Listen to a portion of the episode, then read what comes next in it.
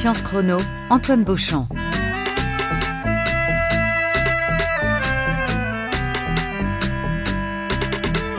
Après un voyage de 6,5 milliards de kilomètres et un vol de 10 ans à travers le système solaire, la sonde Rosetta larguait en 2014 le module Philae sur la comète Chury. Si ce moment scientifique à haut risque reste l'un des plus haletants de ces dernières décennies, c'est sans doute parce qu'il incarne la beauté et la folie de certains projets scientifiques qui jusqu'à la dernière minute peuvent échouer malgré les travaux de plusieurs générations de chercheurs. Science Chrono part aujourd'hui dans l'espace lointain à la rencontre d'une comète qui a fait vibrer la Terre entière. Bonjour Antonella Barucci. Bonjour. Vous êtes astrophysicienne, planétologue à l'Observatoire de Paris. Vous avez fait partie des premières équipes qui travaillaient sur Rosetta au début des années 90, alors que la mission n'était encore qu'au stade de projet. Et je crois qu'on peut dire sans trop de risque que euh, cette mission a occupé une place majeure dans votre parcours euh, scientifique.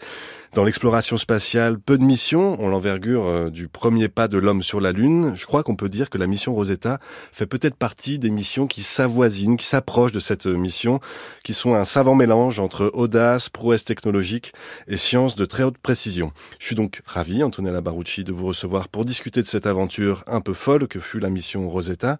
Et pour démarrer ce récit, je vous propose de remonter dans le temps, non pas jusqu'au jour du lancement de Rosetta, mais au moment où la mission prenait forme. On écoute un reportage intitulé Objectif Science. Il est signé Philippe Dumez et il était diffusé sur France 2 le 12 mai 1990. C'est un petit caillou d'une dizaine de kilomètres de long dont la périodicité, environ 7 ans, et la trajectoire à 50 000 kilomètres près est assez bien connue. Le lieu de rendez-vous, situé à 800 millions de kilomètres, c'est-à-dire au-delà de l'orbite de Jupiter, sera le point où notre comète ira le moins vite, mais tout de même à 7,7 km par seconde. La sonde Rosetta doit son nom à la pierre de Rosette, celle qui permit à Champollion de déchiffrer les hiéroglyphes. Mais ici, il s'agira de ramasser des échantillons sur une comète pour déchiffrer les premiers instants de la formation de notre système solaire. Après avoir repéré un terrain favorable, le 30 juillet 2005, Rosetta se posera sur le noyau de la comète. Toute cette première partie a été confiée à la NASA. Le reste de la mission a été attribué par l'Agence spatiale européenne à Matra. Mais là, il faut tout inventer, tout imaginer. Pour atterrir déjà, il faudra vite s'accrocher pour ne pas rebondir. La pesanteur est dix mille fois inférieure à celle de la Terre et l'on n'a aucune idée de la nature du terrain. Une fois bien arrimé sur ce lointain caillou, commencera la collecte des échantillons. Un bras équipé d'une chignole un peu spéciale récupérera des bouts de comète jusqu'à 3 mètres de profondeur et les stockera dans une capsule spéciale pour les ramener à terre. Le 9 août 2005, c'est le retour et encore 3 ans de voyage. À proximité de la Terre, la sonde larguera la capsule et ses 20 kilos de matière cométaire. Malgré un échauffement terrible en traversant l'atmosphère, il faudra que les échantillons conservent leur température d'origine, soit moins 150 degrés pour arriver sur Terre en bon état le 12 novembre 2008. Voilà, j'aurais pu bien sûr prendre une archive euh, ou un son de l'annonce du décollage de Rosetta le 2 mars 2004, il y a 20 ans, il y a 20 ans tout pile, ou bien un son dix ans plus tard du largage euh, de Philae sur la comète Chury, mais j'ai décidé de vous proposer cette archive un peu plus ancienne pour deux raisons. D'abord, pour qu'on se souvienne qu'entre une idée initiale et l'aboutissement du projet, il se passe un temps généralement plus long que ce qu'on pense quand on parle de mission euh, spatiale, mais aussi pour qu'on comprenne que toutes ces missions s'adaptent dès le départ à des imprévus qui surgissent jusqu'au moment crucial. Parce qu'Antonella Barucci, dans cette archive, il y a plein de choses qui ont changé, qui ont été modifiées. Oui, et ça fait aussi rêver parce qu'en réalité, on ne pourrait pas faire une mission aujourd'hui comme celui-là qui est décrit tout à l'heure. Et donc, euh, en réalité, c'était une période où il y avait une collaboration ESA-NASA. La NASA s'est retirée pour des questions financières et donc l'ESA s'est trouvé tout seul à affronter une mission vers les comètes et c'était une mission qui c'était quand même très importante dans les contextes de l'ESA, de l'Agence spatiale européenne, car c'était une mission qui pouvait apporter des informations sur l'origine du système solaire et sur l'origine de la vie. Donc, il y a vraiment tous les, euh, tout euh, pour faciliter avoir ce type de mission. Est-ce que l'ESA, l'Agence spatiale européenne, avait déjà été euh, confrontée à une mission de cette envergure-là ou pas? Jamais. jamais. Donc, faisait partie des missions Cornesson de l'ESA. Et c'était une mission qui a fait rêver. Donc, euh, c'est démarré en 1991, l'étude, sélectionnée en 93 et, et c'était une mission qui a fait vibrer les mondes entiers parce que c'était une mission unique dans son histoire. Ce qu'il faut dire, c'est que cette mission Rosetta, elle s'inscrit dans, dans la continuité d'autres missions qui se sont approchées de comètes et notamment de la fameuse comète Halley dans les années 80. Ouais, Pourquoi est-ce que 86, 86, oui, oui, c'était toujours l'ESA qui, qui avait fait cette euh, survol de la comète Halley à l'époque, et donc il y avait cette énergie, cette synergie pour aller vers une comète. Pourquoi est-ce qu'on essayait de comprendre euh, ces comètes-là? Qu'est-ce qu'elles pouvaient nous apprendre et Ah, ce finalement comment on les- explique l'engouement pour les Oui, comètes parce qu'ils sont des petits corps du système solaire, comme on disait, c'était des objets qui ont probablement formé les planètes. Ils se sont créés ensemble pour former les planètes. Et surtout le fait que la comète il contient de la glace, ça pouvait avoir apporté l'eau et des matières importantes pour l'origine de la vie sur Terre. Donc l'idée de vraiment de découvrir qu'est-ce qu'il y avait sur cette comète. Et donc l'idée de l'ESA, on peut pas ramener des échantillons sur Terre, on essaie de ramener un laboratoire sur la comète. Donc ça, c'était les concepts. Ça, c'était la, grande nouveauté de cette de cette première mission euh, Rosetta. Antonella Barucci, euh, voilà, on parlait de, ces missions qui s'étaient approchées de, la comète Halley. On parle, par exemple, de la mission Giotto. On a parlé de cette sonde qu'on avait appelée la mission euh, Kamikaze. Quelles étaient les, grandes limites de, ces missions que Rosetta venait tenter de dépasser? Bah là, c'était que des survols des, comètes.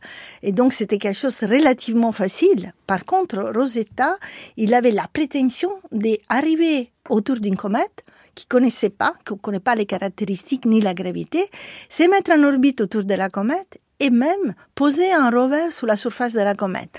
Donc c'était vraiment une aventure extraordinaire. Et surtout, les comètes sont très lointains. Donc il fallait 12 ans de vie d'une sonde spatiale avec un voyage très long et des histoires assez complexes. On va parler bien sûr de la complexité de ce périple de la sonde Rosetta qui fait en même temps complètement rêver, tellement c'est hallucinant de précision et de durée. Euh, on imagine cette sonde qui voyage toute seule dans, dans l'univers, mais avant ça, j'aimerais qu'on revienne à, à l'importance de ces objets que sont les comètes. Pourquoi est-ce que dans les années 80, ces objets euh, spatiaux, finalement, ont poussé les scientifiques à reconsidérer l'origine de la vie sur Terre? Pourquoi ces objets dont on dit qu'ils sont plus noirs que le charbon alors qu'ils sont composés de glace, bah finalement on refait considérer euh, l'origine de la vie? Parce qu'on commençait à voir l'analyse des météorites avec des instrumentations de plus sophistiquées sur Terre. Et donc, on découvre qu'il y a des matières organiques, il y a des théories qui avancent. Et donc, euh, il y avait vraiment cette idée que les comètes, comme aussi les astéroïdes, mais tous les petits corps du système solaire, ça pouvait apporter vraiment des notions fondamentales pour l'origine du système solaire et l'origine de la vie sur Terre. Donc, vraiment comprendre la matériau de cet objet. Parce qu'avec tous les survols faits précédemment, les comètes s'est caché des gaz, ce qu'on appelle l'atmosphère, la queue cométaire. Et donc l'idée, c'est vraiment d'arriver dans une comète au moment qu'il est très loin donc euh, du Soleil et très peu active pour voir comment elle est formée et la suivre pendant tout son orbite autour du Soleil jusqu'au moment qu'on appelle les périhélies à côté du Soleil où il y a le maximum d'activité et la resuivre avant, après. Donc c'était la première mission qui a vécu pendant trois ans autour d'une comète. Ce maximum d'activité, Antonella Barucci, c'est finalement ce moment où on aperçoit la chevelure de la comète, où, ce, où la matière présente à la surface de la comète et le gaz et la glace se subliment, donc passe à l'état gazeux. C'est finalement un peu le, le champ du signe de, de, la comète. Quand on commence à voir une comète et sa chevelure, c'est pas très bon signe pour elle. Euh, entre le moment où on a décidé de ce lancement de la mission Rosetta et son envoi, comment est-ce qu'on a choisi cette comète 67P Churyumov-Gerasimenko qu'on a surnommée Churi? Pourquoi celle-ci en particulier? Donc, euh, en revenant à l'histoire, en 93, l'ESA, l'Agence spatiale européenne, sélectionne la mission Rosetta.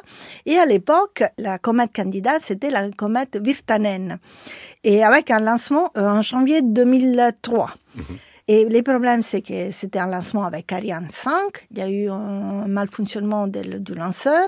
Et donc, il fallait reporter les lancements à plus tard. Et on pouvait plus aller vers cette comète parce que vous savez, il y a des orbites, il y a des conditions très précises pour y arriver. Et donc, il fallait changer d'objet. Et à la fin, il y a eu euh, toute une, une, discussion et on a trouvé la comète Churyumov-Gerasimenko pour laquelle on pouvait partir mars 2004 et avoir une mission qui durait plus ou moins les mêmes temps, 12 ans d'émission. Alors, mars 2004, le 2 mars 2004, la sonde Rosetta décolle. Tout se passe de façon nominale, comme on dit euh, dans, dans le monde de, de, de, du, spatial, et commence un, un, très long voyage, une odyssée de, de cette petite sonde euh, qui traverse non pas tout de suite l'univers, mais qui va entamer des cycles. Alors racontez-nous comment Donc, Rosetta est propulsé vers euh, la comète. Euh, pour faire un voyage à cette distance, vous imaginez, il faut beaucoup de propellantes pour y arriver. Mais en réalité, dans le spatial, c'est qu'on fait, on utilise l'assistance gravitationnelle des planètes. Donc avec l'assistance gravitationnelle de la Terre et de Mars, donc la sonde Rosetta, il a eu en première assistance gravitationnelle avec la Terre en 2005, une avec Mars en 2007, et après aussi encore la Terre pour y arriver enfin jusqu'à l'orbite de la comète. Donc grâce à cette attraction gravitationnelle, on a la poussée pour continuer ce voyage jusqu'à 5 unités astronomiques c'est où on voulait rejoindre la comète. Et 5 unités astronomiques, c'est à peu près 550 millions de kilomètres. Donc imaginez la distance. Pour atteindre ces 550 millions de kilomètres, il a fallu parcourir plus de 6 milliards de kilomètres en orbite de la Terre, de Mars. Bénéficier de cette assistance gravitationnelle un peu comme d'une fronde finalement pour être propulsé. pour avoir la poussée et arriver à ce qu'on appelle un, orbite libre, un voyage mhm. euh, sans dépenses. Voilà, exactement. Et, alors, ça, et toutes les dépenses en réalité faites, c'est pour des manœuvres pour observer et faire des observations ciblées. Donc pendant ce parcours, il y a eu les survols de deux astéroïdes en 2008 et en 2010, donc c'était l'astéroïde Steins et Lutetia. Et donc là, on a eu les premiers résultats pendant cette euh, survol d'astéroïdes. C'était des objets pas connus du tout. Donc on, on, est passé à une certaine distance, mais déjà là, la sonde Rosetta, la mission Rosetta, il a donné plein de résultats avec tous les instruments qui étaient c'est très belles images, d'ailleurs, ces images d'astéroïdes, parce qu'on voit la planète Saturne avec ses anneaux dans le fond. Là, on est en plein, en plein dedans, si je puis dire. Euh, il y a un, un, moment aussi important euh, dans la mission Rosetta, c'est le moment où justement elle est propulsée vers la zone où se situe a priori la comète, et où là, en fait, pour économiser l'énergie, les scientifiques mettent la sonde en état de dormance, en état d'hibernation, pendant près de trois ans. Donc pendant près de trois ans, euh, la sonde avance vers son objectif sans qu'on ait de nouvelles. Comment, quand on est scientifique et qu'on travaille sur ce genre de mission, on vit ce moment où on se dit bon bah on C'était la catastrophe parce que tout le monde avait peur. C'était la première fois qu'on mettait une hibernation, ils sont spatiale, 31 mois d'hibernation. Et les jours qu'on a rallumé et qu'on a eu les premiers signaux, on était tous à, à, l'agence spatiale européenne pour participer à cet événement. La, la, la félicité du, du monde entier, qui est la sonde il répondait, s'était réveillé et tout marchait parfaitement comme avant le départ. Et ça, c'est quelque chose de bizarre parce que si vous imaginez, vous achetez un, un n'importe quel instrument, une durée si longue, c'est pas garanti. Hein. Mhm. Et justement, parlons d'instruments. Euh, si on doit euh, cibler quelques instruments qui, selon vous, étaient particulièrement emblématiques à bord de cette sonde Rosetta et à bord de ce de cet atterrisseur Philae qui doit se poser sur la comète, quels étaient les, les principaux objets qui étaient embarqués, qui avaient une importance Oui, donc il y avait 11 euh, instruments sur l'orbitaire, 10 sur la sous Philae, sur le rover.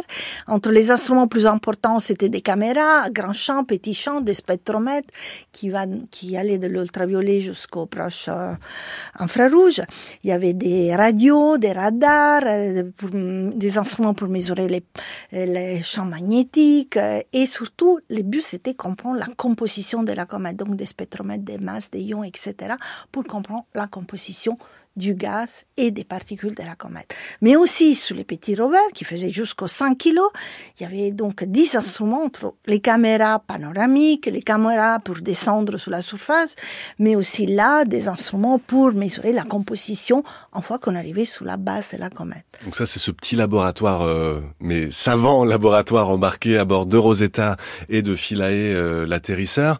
Il y a un élément, on parlait de la chronologie de, de, de cette mission-là en mars 2014, donc on sait où se trouve Rosetta, mais maintenant il faut retrouver la comète Chury. Et là, à nouveau, autre dilemme, où se situe ce, ce petit caillou? On peut le décrire, euh, ce, cette, cette, comète, on peut la décrire, sa, ses dimensions, oui, sa masse? alors cette comète, la chose extraordinaire, c'est voir aussi là les premières images complètement inattendues. Ça faisait comme une forme de canard avec une tête à peu près de 2 km, encore de 4 km. Et, de plus en plus on s'approchait, on avait des détails incroyables sur cette comète, donc avec des variations de la surface incroyables, des cailloux, des... et les détails qu'on arrivait jusqu'à des détails des centimètres sur la surface de la comète, ça prouvait une surface très hum, variable avec des, des puits, avec du gaz qui sortait des puits, des montagnes. Au cou, entre la tête et le corps, il y avait de l'activité, beaucoup plus de glace, mais surtout un objet très noir, très sombre, où on voyait pas la glace du tout. Hmm la voyait pas, cette glace. Donc là, c'était vraiment étonnant. Les comètes, on savait qu'ils sont formés de glace. Ce sont des boules de glace. Pourquoi on voit pas la glace? Donc ça, c'est vraiment les premiers résultats incroyables sur la comète. Euh. Juste à partir des premières observations, et c'est ça qui est très beau aussi dans cette mission Rosetta, c'est que à l'origine, c'était un point blanc qui se déplaçait dans le ciel. On s'en rapproche, on s'en rapproche. Et là, voilà, vous décriviez cette forme en, en canard, un peu comme ces jouets canards jaunes avec lesquels on joue dans le bain. Et ça, ça pose problème aux, scientifiques et aux personnes, aux pilotes notamment, qui doivent poser euh, l'atterrisseur Philae sur euh, la, comète Chury. Euh, Antonella Barucci, comment est-ce que on a décidé de la zone d'atterrissage alors que cette comète était aussi accidentée et proposait un relief aussi compliqué pour l'atterrissage? Là, c'était un des choix les plus complexes discutés pendant toutes les périodes de l'étude de la comète, des périodes de Rosetta. Donc, il fallait choisir les sites d'atterrissage les moins risqués, les plus plats, celles qui avaient moins de cailloux, moins de morphologies variables. Et donc, c'était vraiment choisir l'endroit le plus safe. Mais quand on a lancé donc euh, Philae, Qu'est-ce qui s'est passé? On avait dans le, dans le concept de la mission créé des harpunes qui devaient euh, bloquer, c'est bloqué sur la comète. Donc, comme vous vous, souvenez, la comète, c'était une petite boîte carrée comme ça, avec trois pieds. Donc, tout a fonctionné parfaitement jusqu'au moment de l'atterrage. Mais les harpons, donc, euh, qui devaient se fixer au sol, ils n'ont pas marché. Alors, on va parler de cet atterrissage. Avant d'atterrir, il faut quand même parler, voilà, en quelques, en quelques mois, quelques jours, on s'approche de Tchouri, on largue Philae le 12 novembre 2014 à 650 millions de kilomètres de la Terre. Les ordres qui partent de l'Agence spatiale européenne mettre une demi-heure à arriver. Donc c'est toute une complexité aussi de timing parfait pour qu'on puisse larguer Philae juste au-dessus de son site d'atterrissage. Ça dure 7 heures, la descente de, Philae vers la comète Chury, en, juste avec sa gravité et sans propulseur aucun. Quand Philae aborde Chury, tout le monde éclate de joie dans les salons de l'Agence spatiale européenne, mais il y a un petit problème. Alors qu'est-ce qui se passe? Oui, que, la, que, la, que les petits filets rebondissent, parce qu'il y a, comme vous savez, il n'y a pas de gravité pratiquement. Il y a une gravité qui c'est moins que les 10 000 ou 100 000 fois celle de la Terre. Et donc, comme les harpons, il n'avaient pas marché, la, la petite sonde, il pouvait pas s'accrocher à la surface et donc il fait des rebondissements très long parce que c'est comme euh, il y a pas de gravité. C'est comme si Philae faisait un gramme alors qu'elle pesait 100 kilos sur Terre. Voilà. Et il y avait toutes les caméras qui marchaient à bord. Donc on a pu voir les moments qui s'est posé sous la surface, on a pu faire des mesures, mais après il a rebondi. Pendant les rebondissements, les caméras à bord, ils ont vu les pieds donc sur la surface, on voyait la poussière avec la forme des pieds sur la surface de la comète. Et donc c'était vraiment une zone très lisse et très bon pour l'atterrissage. Mais malheureusement, après les rebondissements, il se cache vers un, rocher qui cache une partie de ces panneaux solaires. Parce qu'on n'a pas dit, mais il y avait aussi des panneaux solaires sur la surface du rover, des filets. Et donc, euh, il avait une autonomie de batterie d'à peu près 100 jours. Il fallait la recharger mhm. constamment. Et donc, l'effet qu'on ne pouvait pas les recharger, on a pu la communication, on a perdu la communication avec Philae et on ne savait plus où il était, les petits rovers. Et pendant ce temps-là, Rosetta tournait autour de la comète et servait de relais et était le seul moyen d'avoir des nouvelles de Philae. Oui, c'était le seul moyen, mais on ne savait pas où c'était et mm. on ne le trouvait pas. Et donc, il y avait tous les scientifiques qui se sont à chercher où il était Philae. Donc, la sonde Rosetta continuait à faire sa science, observer. Et comme je vais jusqu'au rappeler que les orbites, comme c'est un objet très irrégulier, on ne pouvait pas se mettre en orbite circulaire autour de cette, cette comète. Il fallait faire des orbites parallèles à la comète et après comme des survols, et après faire des corrections pour revenir et s'approcher. Donc c'est un peu comme des triangles, comme des triangles, mmh. pour s'approcher de plus en plus à la comète. Et donc, euh, c'est comme chercher une aiguille euh, dans, un terrain. Oui. Un terrain qui est si accidenté avec beaucoup de roches euh, fracassées. Voilà, c'est très. Il n'y avait pas des signaux qui pouvaient émettre parce qu'il n'y avait plus les panneaux solaires.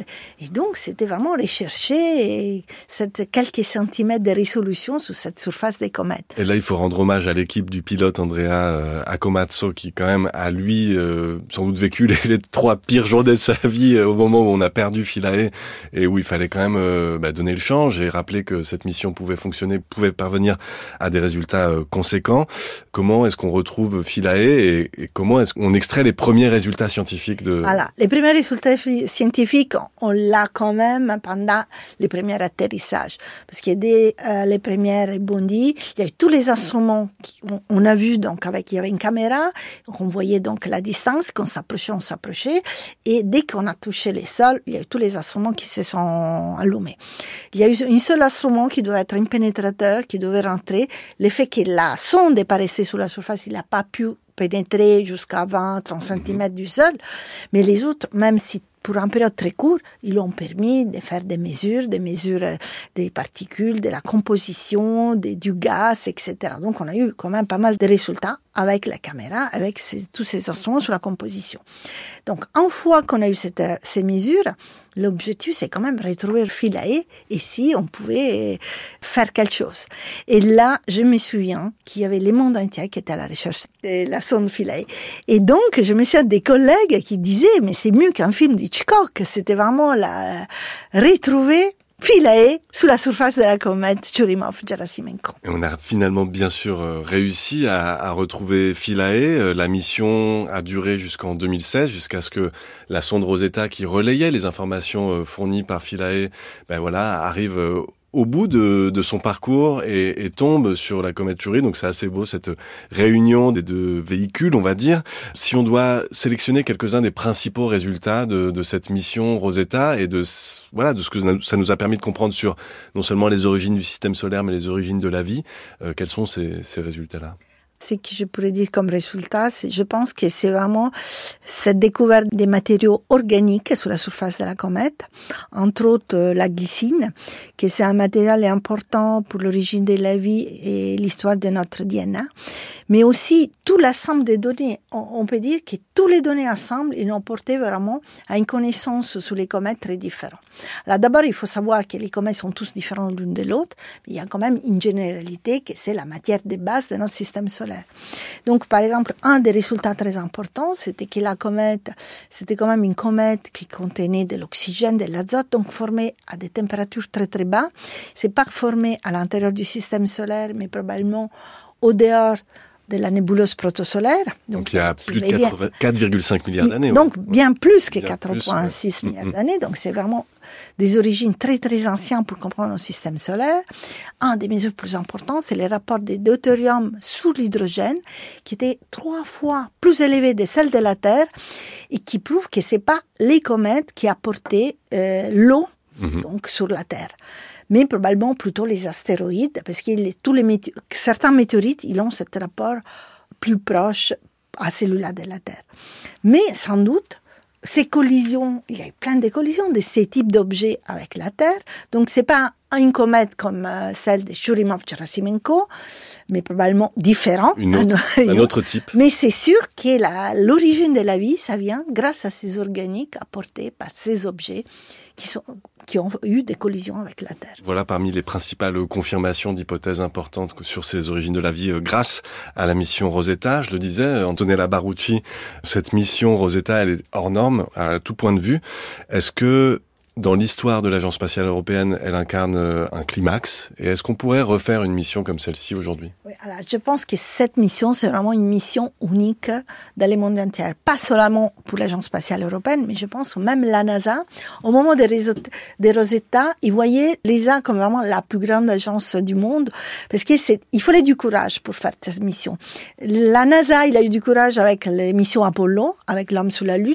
Et on peut dire que l'ESA, il a eu un courage pour arriver à une mission 1 une mission qui allait si lointain, sur un objet qu'on connaissait pas du tout, et avec de la technologie pas si avancée. On n'est pas au niveau de la NASA, donc on n'avait pas des, des, des, des, propulsions nucléaires qu'il y a à la NASA. Il a, on a fait cette mission avec des panneaux solaires. Vous imaginez les panneaux solaires pour arriver à la distance de Jupiter. On a des panneaux solaires qui faisaient 34 mètres de longueur, donc une sonde particulière. Et c'est mettre autour, donc avoir un voyage si long, se mettre autour d'une comète et vivre avec une comète pendant trois ans, avoir l'hibernation parce que sinon c'était trop coûteux, suivre pendant tous ces temps la mission, il fallait vraiment avoir un moment de pause. Et après avoir cette décision de faire tomber la sonde parce qu'il y avait plus d'énergie, donc on commençait à retourner très très loin en suivant l'orbite de la comète et donc la faire retomber sur la surface, c'était quelque chose d'extraordinaire. Et je pense qu'aujourd'hui, l'Agence spatiale européenne, il est plus capable de faire des missions de ce type.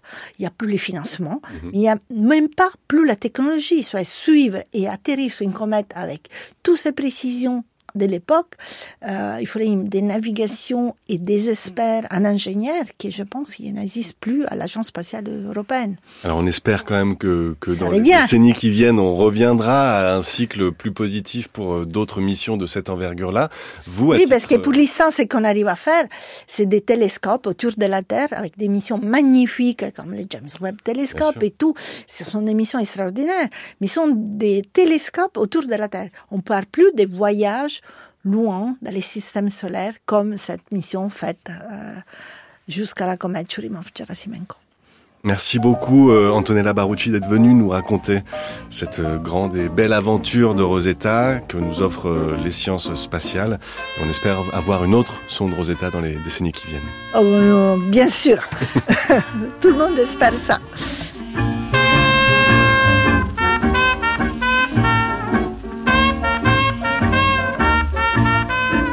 Rosetta Blues par Rosetta Howard pour clore cet épisode de Science Chrono. Un grand merci à Alexandre Morales et à la réalisation Olivier Bétard. Merci à Sabine Dahuron de l'INA, notre partenaire pour son aide dans la recherche d'archives. Et merci à Jean-Guilain Mège, aujourd'hui à la technique.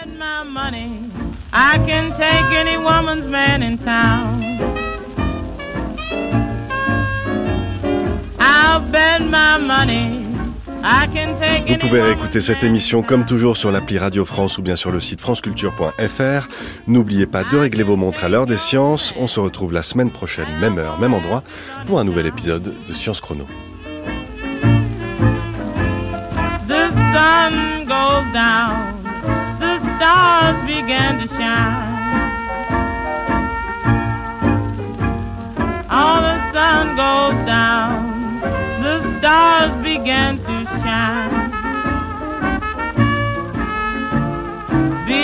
the evening's gone, your man will be mine. Oh,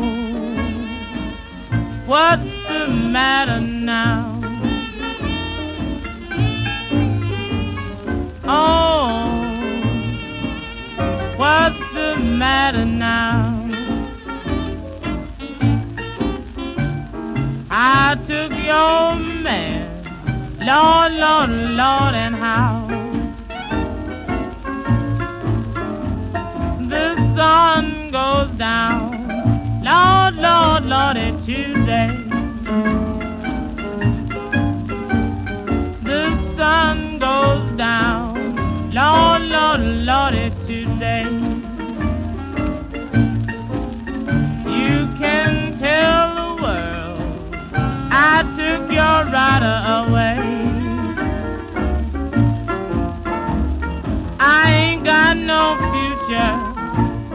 Lord, Lord, what a past. I ain't got no future, but Lord, Lord, what a past. If the Rosetta Blues don't get you, no telling how long you'll last.